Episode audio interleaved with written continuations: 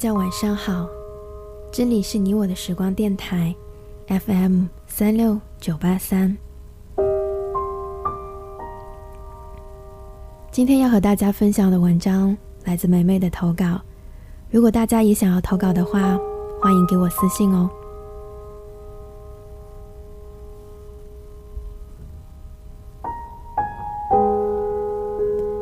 廖一梅说。这个世界上遇到爱、遇到性都不稀奇，稀奇的是遇到了了解。二图遇到我的时候，我那个找男朋友的帖子已经在网上告了好几个月。我在里面写道：如果约会的话，我不想要吃饭、看电影这种套路，想要约跑步、图书馆、爬山、走路、看话剧。人生可以一起进步。他最先引起我惊讶的是，那时候我说我在上海没什么朋友。二土不按套路出牌的说，朋友多意味着需要花更多的时间和精力在社交上。显然，你现在的生活方式就意味着不会有太多朋友啊。第一次来魔都见我的时候，他穿了一双。直到现在都会被我吐槽的蓝色跑鞋，条纹 polo 衫，土黄色的裤子，背着一个北脸的大包，里面装着沉甸甸的电脑和两本砖头一样的书，说晚上要跟我一起去夜跑。第二天跟我一起去图书馆上自习学习。我说：“咦，你怎么知道这两件事情是我想和未来的他做的？”第二天早上，他五点多就出现在了我家门口。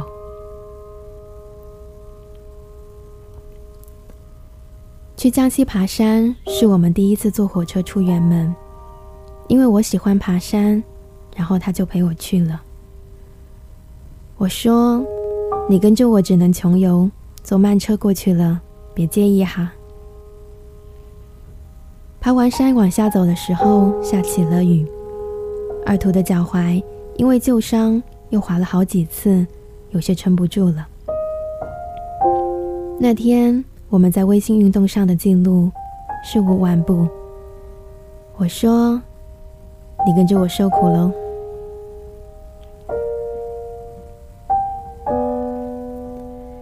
认识的第四个月，我们去青岛过生日，吹海风，他就真的。空手坐的高铁就过来了，因为我跟他说：“你就是我最好的礼物。”然后这个二货就如此轻易的信了。青岛的第二天，被猛烈的海风和我很作的露脚踝给冻感冒了。也不管是热感冒还是冻的感冒，非逼着我喝了一杯三九冲剂，导致我走在商场里的时候。无敌困，随时都能倒下睡着。元旦的时候去他学校找他一起跨年，跟在他屁股后面参观了他脏兮兮的宿舍，记住了，并试图带我吃所有我想吃的东西。一边走路一边聊天，聊到以前一些特别的经历的时候，觉得二土是个很有魄力。又很能坚持跟忍耐的人，让人又佩服又心疼。因为异地的关系，我们最多一个月只能见一两次。不过，我们几乎每天都会在约定好的时间聊上一两个小时。有时候是胡言乱语，有时候是实事讨论，有时候。是三观的验证。其实我和二图的兴趣爱好没有那么相似和重叠，但是三观上面是惊人的一致。当然，也还是会有吵架的时候。某天突然就谈到这个世界上存不存在天赋这个东西，我的主张是存在，他的主张是他只相信努力。谁也说不动谁，气得我只想挂掉语音，不想再与人说话。仔细想想，又觉得我俩老傻逼了，为了毫无相关的话题，弄得谁也不想理谁的样子。二图有时候真的是一个特别较真儿的人。有一回我说你送我的插头总是会产生电火花，我怕酿成火灾。”二图给我认真研究了半天，电火花。和火花的产生的本质区别让我放心。第二天查了资料，花了几个小时给我写了一篇类似小论文的东西，分享在笔记群组里面。看见的时候，真是又好气又好笑，因为我根本就没有在纠结这个事情了，好吗？他也会跟我分享学习的方法。和推荐给我各种稀奇古怪的 APP，虽然总是被我删除或拒绝，但乐此不疲。睡眠不好的一段时间里，又给我安利了记录睡眠信息的应用。一起在图书馆上自习的时候，我说我困了，要睡着了。他把他在听的耳机给我，告诉我一个奇怪的 APP 里面是各种白噪音。听了，也许就不困了哟。哎，二图啊，你有没有觉得谈恋爱有时候是一件浪费时间的事情啊？